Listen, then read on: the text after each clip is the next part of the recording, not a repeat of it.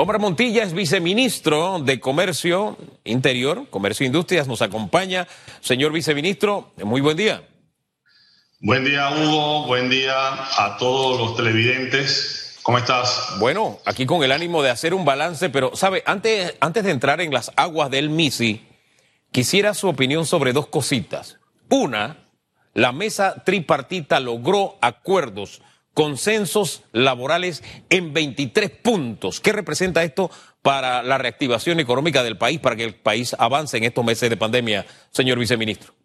Bueno, eh, es un punto muy importante en medio de esta situación inédita que vive el país, el hecho de que podemos llegar a consenso es lo que ha practicado el presidente Cortizo desde su llegada a la presidencia, eh, conversar con todos los sectores productivos del país, y no se escapa de ellos eh, los trabajadores, los empresarios, y en este momento, pues, en donde eh, sufrimos este terrible enemigo de la pandemia, el hecho de que hemos logrado 23 acuerdos, 14 de ellos sumamente importantes para el tema de la bioseguridad una vez se restablezcan actividades económicas.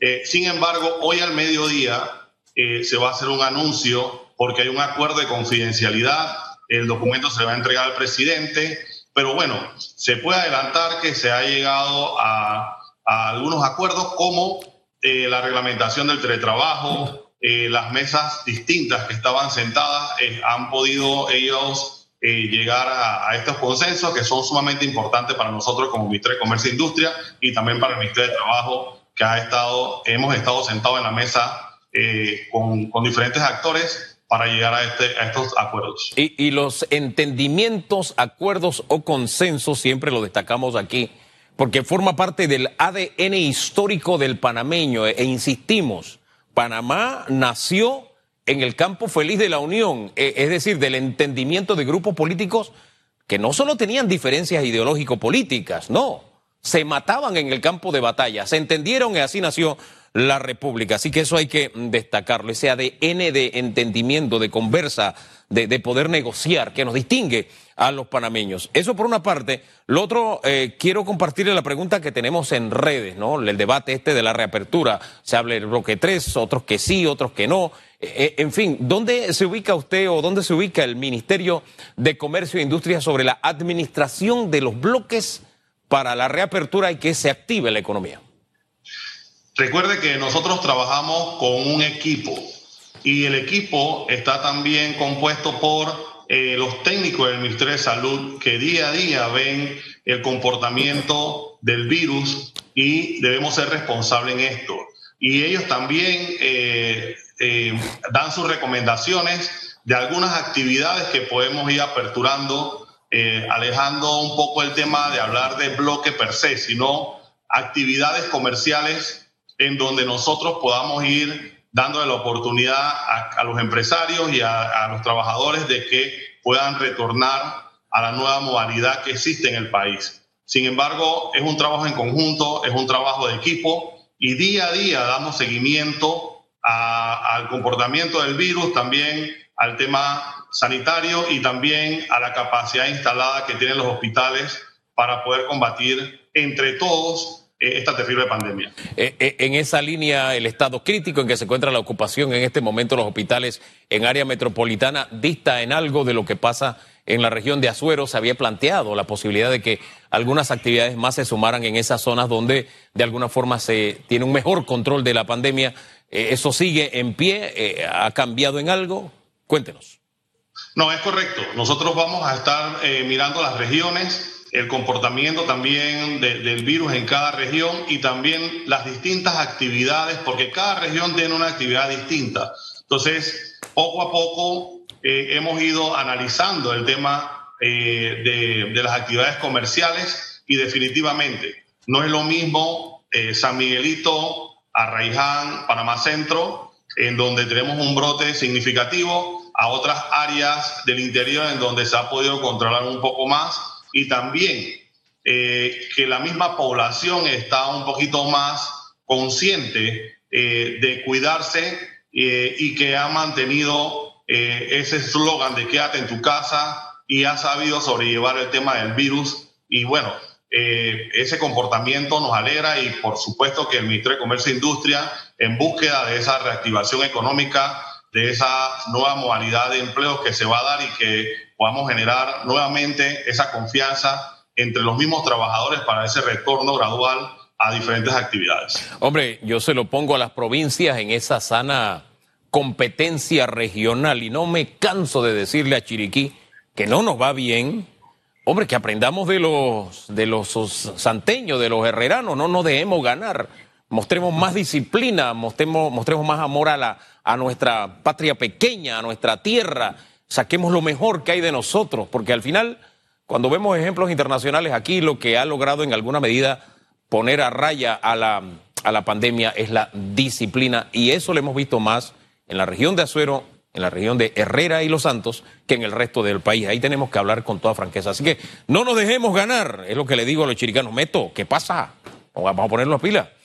Vamos al tema que nos trajo esta mañana, señor viceministro, este balance de este año que, si usted me permite, yo quisiera dividirlo en dos, antes del COVID y después del COVID, porque una cosa era la estrategia que traía la administración Cortizo como gobierno antes de que esto pasara y otra es la realidad que ha tenido que enfrentar y ha enfrentado el país después del COVID. Ese plan de acción que había propuesto el presidente de 525 acciones, ¿cuáles son las que de alguna forma pudieron arrancar en el Ministerio de Comercio e Industrias en ese periodo previo a, COVID? Gracias, Hugo. Eh, definitivamente nosotros llegamos al gobierno con un plan, un plan estructurado, eh, no llegamos a improvisar Lastimosamente, si hay que dividir el antes y después. Antes de la pandemia, nosotros desde el ministerio nos habíamos enfocado en algunos pilares como el fortalecimiento de la industria nacional. En ese aspecto, nosotros habíamos incursionado en reuniones eh, con todos los gremios, los sindicatos, en búsqueda de ese consenso y de armar estrategias entre la empresa privada y el gobierno para poder eh, ejecutar ese crecimiento que debiese tener el país. El impulso a las exportaciones. Te puedo decir que desde julio a marzo eh, eh, habíamos tenido una exportación de 18.6%, en donde nuestros productos, como la carne, se estaba empezando a enviar con todo y que no tenemos tratado de libre comercio con China hacia esos países y también eh, la creación de la, Oficina de Inteligencia Comercial en búsqueda de esos mercados para colocar eh, nuestros productos eh, y servicios que beneficiar a nuestros industriales, a, nuestros agricultores y a, todo un sinnúmero de, de empresarios que estaban empezando a exportar. También la atracción de nuevas inversiones para generar nuevas fuentes de empleo. y también estábamos ya en conjunto con AMPIME en búsqueda de ese apoyo a la micro, pequeña y mediana empresa. Lastimosamente, en medio de, esta, eh, de esta ruta que teníamos, surge el tema de la pandemia, que es un tema inédito y que no solamente afecta a Panamá, sino también afecta al mundo. Empezamos procesos también de digitalización de nuestros servicios. Eh, la plataforma de Panamá Emprende, que se mejoró a 2.5 con el tema de las actualizaciones de los avisos de operaciones, que hoy, hoy en día le ha servido a muchos empresarios porque veníamos de una decadencia de, no tener eh, esa plataforma actualizada. También el tema del PENSI, eh, que es el fortalecimiento del apoyo a la industria nacional, eh, los certificados de fomento industriales que se estaban ya llevando en, en reuniones eh, todos los meses para ese apoyo o ese incentivo que le brinda el, gobierno a las industrias.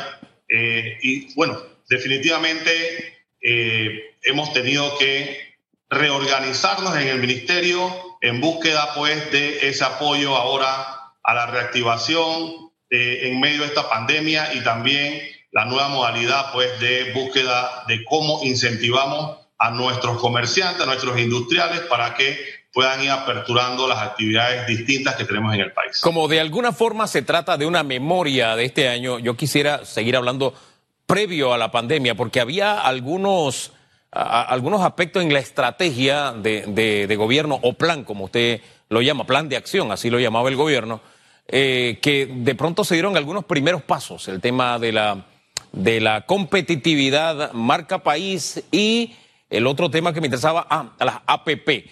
¿Qué, ¿Qué, tanto se pudo avanzar? Estamos hablando previo a, la pandemia para tener el balance de, de, la cartera que usted representa, viceministro.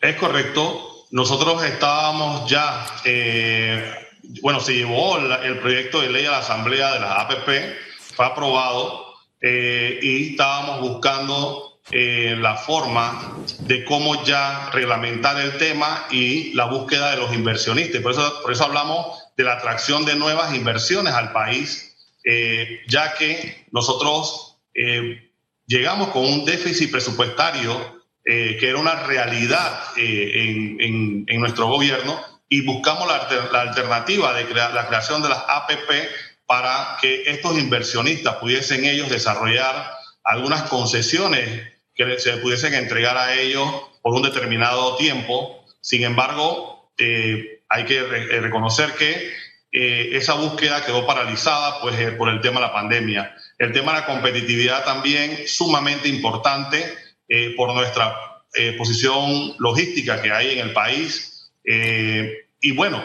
Creo que Panamá es el país en donde se estaba focalizando las grandes inversiones y es el país en donde está, que tenía mayor crecimiento en toda la región. Eh, los, ojos del mundo estaban puestos en Panamá, sin embargo, eh, todo quedó paralizado en medio de la pandemia eh, y bueno, tenemos nosotros ahora que reorganizarnos, buscar la manera de cómo, una vez pase la pandemia, decirle a los países que van a ir saliendo más fácilmente o que han ido saliendo más fácilmente la pandemia, que nosotros tenemos aquí eh, las empresas multinacionales, tenemos también la zona franca y que tenemos toda una plataforma logística para que esas empresas puedan venir a Panamá eh, a, poder establecerse y que nosotros podamos ser el hub eh, que exporte desde Panamá muchos productos y servicios. Eh, eh, en ese aspecto, pasemos entonces ahora a la realidad COVID, al mundo eh, COVID. ¿En, qué medida lo poco que se pudo hacer y lo que permanentemente ha tenido Panamá como ventaja comparativa en la región se pueden convertir en la plataforma para que el comercio internacional de alguna forma encuentre que Panamá es el sitio donde deban invertir y qué estamos haciendo para hacerlo atractivo?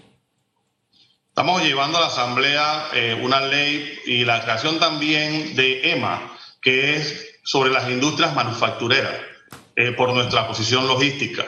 Eh, también estamos invitando para que Panamá se convierta en, en, un hub alimenticio, en donde aquí puedan llegar los productos a nivel mundial y poder dirigirlos a diferentes países.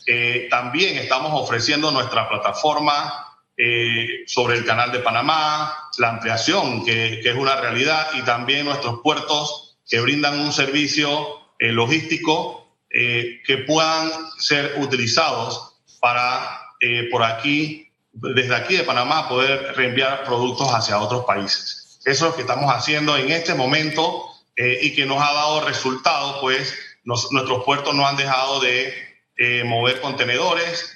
el tema de en medio de la pandemia. Hemos mirado también hacia los países asiáticos.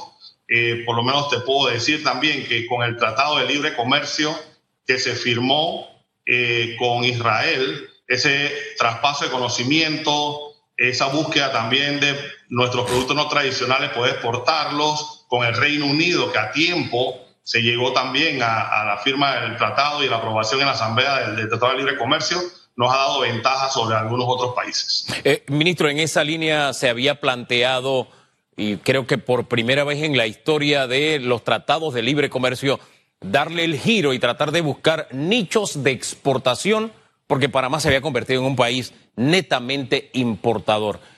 ¿Qué pasos se dieron en concreto para que eso sea una realidad y poderle sacar provecho en esta era eh, COVID? Como lo dije hace un momento, eh, la Oficina de Inteligencia Comercial, que es un proyecto que surge en nuestra administración, detectó a través de los, tratados de libre comercio las ventajas en 64 países, de los cuales ya hemos empezado a exportar eh, productos no tradicionales y también a través de la Cámara de Comercio hemos también, también sostenido reuniones para brindar nuestros servicios afuera y que nosotros hemos ido identificando las ventajas que tenemos de los tratados que antes solamente eran ventajas para el que importaba. Sin embargo, también creamos eh, una, una pequeña oficina de defensa comercial para que esos trámites que se tienen que hacer entre instituciones no sean tan burocráticos y desde una plataforma que se dirige desde aquí, eh, desde el Ministerio de Comercio e Industria, hemos podido también eh, entrelazar entidades a través de la plataforma de Panamá Emprende. Te puedo poner el ejemplo que hemos, eh, cada vez que se gestiona un aviso de operación, que ha inscrito inmediatamente en los municipios y también a través de la plataforma de la AIG hemos acortado los tiempos en donde eh, la tramitología de permisos en el, en el MINSA, en la DGI, en aduana, se han podido acortar y que ha sido atractivo también para algunos empresarios. También el tema de la Dirección de Comercio Electrónico que se dirige desde aquí del Ministerio de Comercio e Industria ha jugado un papel preponderante en medio de la pandemia porque hemos podido orientar a todas aquellas empresas que no estaban haciendo e-commerce, eh, no estaban haciendo delivery y que ahora a través de la orientación de la Dirección de Comercio Electrónico hemos podido nosotros adaptar a esa nueva modalidad a muchas empresas orientándola hacia esa, hacia, hacia esa vertiente de, de, que pueden hacer comercio electrónico a través de WhatsApp, de, correos, de algunas plataformas muy fáciles eh, que se pueden utilizar como herramientas para que ellos generen algún tipo de ingreso. Eh, ¿Qué está haciendo la administración para que todo ese e-commerce, sumado a lo que es educación, etcétera, una serie de transacciones se han volcado ahora a la red por razones obvias en esta época COVID? ¿Qué está haciendo para que ese esa vía digital, la autopista digital sea más ancha, pueda soportar más comunicación, más intercambio de, datos. ¿Qué, se está planificando en esa materia, señor viceministro? Sí, eh, eh, a través del licenciado Luis Ayala, que es el que está dirigiendo la Dirección de Comercio Electrónico, vuelvo y repito, se han hecho capacitaciones, hemos estado en constante comunicación con diferentes empresas eh, y también, al final del camino, teníamos una desventaja cuando inició el tema de la pandemia, porque como los comercios nacionales se habían cerrado, eh, habían eh, otras plataformas como Amazon que estaban llevando una ventaja sobre el comercio nacional. Sin embargo, entonces sostuvimos reuniones con diferentes comerciantes a nivel nacional y los inducimos a que ellos pudiesen tener una plataforma eh, muy fácil para que pudiesen hacer sus entregas a nivel nacional de sus productos y servicios y que ha dado un buen resultado. Hemos también con la AIG sostenido ese tipo de reuniones para que la banda sea un poquito más ancha y que nosotros podamos también ir incorporando a esos pequeños y esos microempresarios para que también ellos puedan eh, conocer un poco más del comercio electrónico y puedan adaptarse a esta nueva modalidad. Eh, viceministro, cerremos con el tema eh, Cobre Panamá, Minera Panamá, porque de alguna forma parte de la economía, de los ingresos de este año estaban descansando en la posibilidad de lo que generara la minera. Había una situación previa a COVID, ahora está la situación COVID y sí noto que hay una presión de parte de trabajadores de la propia empresa diciendo estamos listos, estamos preparados. En esa línea y en esa evaluación que se está haciendo actividad por actividad, ¿hay alguna luz de esperanza de que cambie este tema o seguirá minera en el sexto bloque?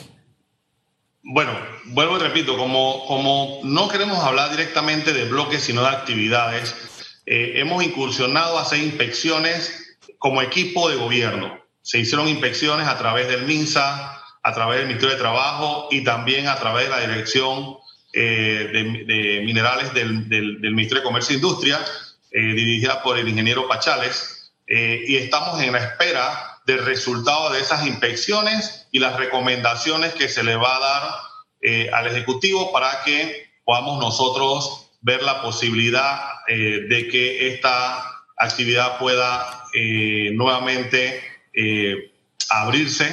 Eh, sin embargo, va a depender también de las medidas sanitarias que tome y de bioseguridad que tome la empresa y la responsabilidad también de los trabajadores, porque esto es en conjunto, esto no es solamente del empresario, sino también de los trabajadores. Eh, y nosotros, por supuesto que como Ministro de Comercio e Industria, estamos en la búsqueda de esa apertura gradual de diferentes actividades, pero también con la responsabilidad eh, que debemos tener todos los panameños y también el gobierno en que cada actividad que se aperture tenga todas las medidas sanitarias que pueda permitir eh, que no haya tanto contagio y que eh, se pueda realizar sin ningún sobresalto. Señor viceministro, gracias eh, por este bosquejo que hemos tenido del primer año de administración Cortizo en el área que a usted le corresponde, comercio e industria. Que tenga muy buen día.